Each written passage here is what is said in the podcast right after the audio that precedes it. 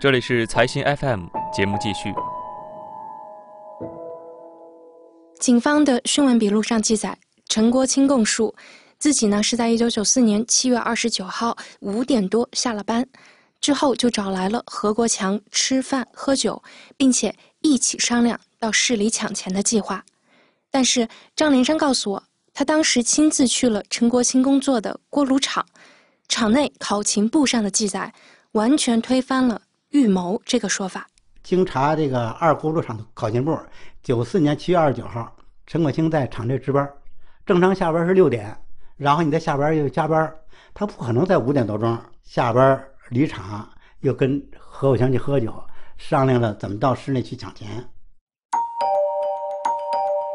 不过，我在陈国清案的资料册子里并没有见到张连山口中的这张考勤表，按照道理来说，这样的证据。应当被收录在卷宗里。嗯，那为什么不放在卷宗里呢？怎么就不翼而飞了？这就由他们来解释了，咱们就解释不了了。另外，根据警方所记录的陈国清和何国强的供述，七三零案的作案时间呢是晚上十点多。不过，家住在山神庙沟的郑丽颖曾经告诉警方，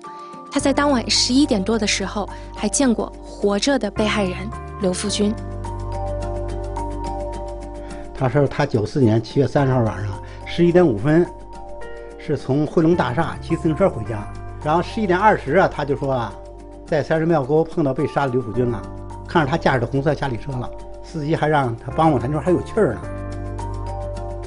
记录在案是由财新 FM 出品的真实案件型叙事播客。想要收听完整版故事，欢迎大家下载财新 App，并在首页的右上角找到耳机的标志，点击进入财新 FM。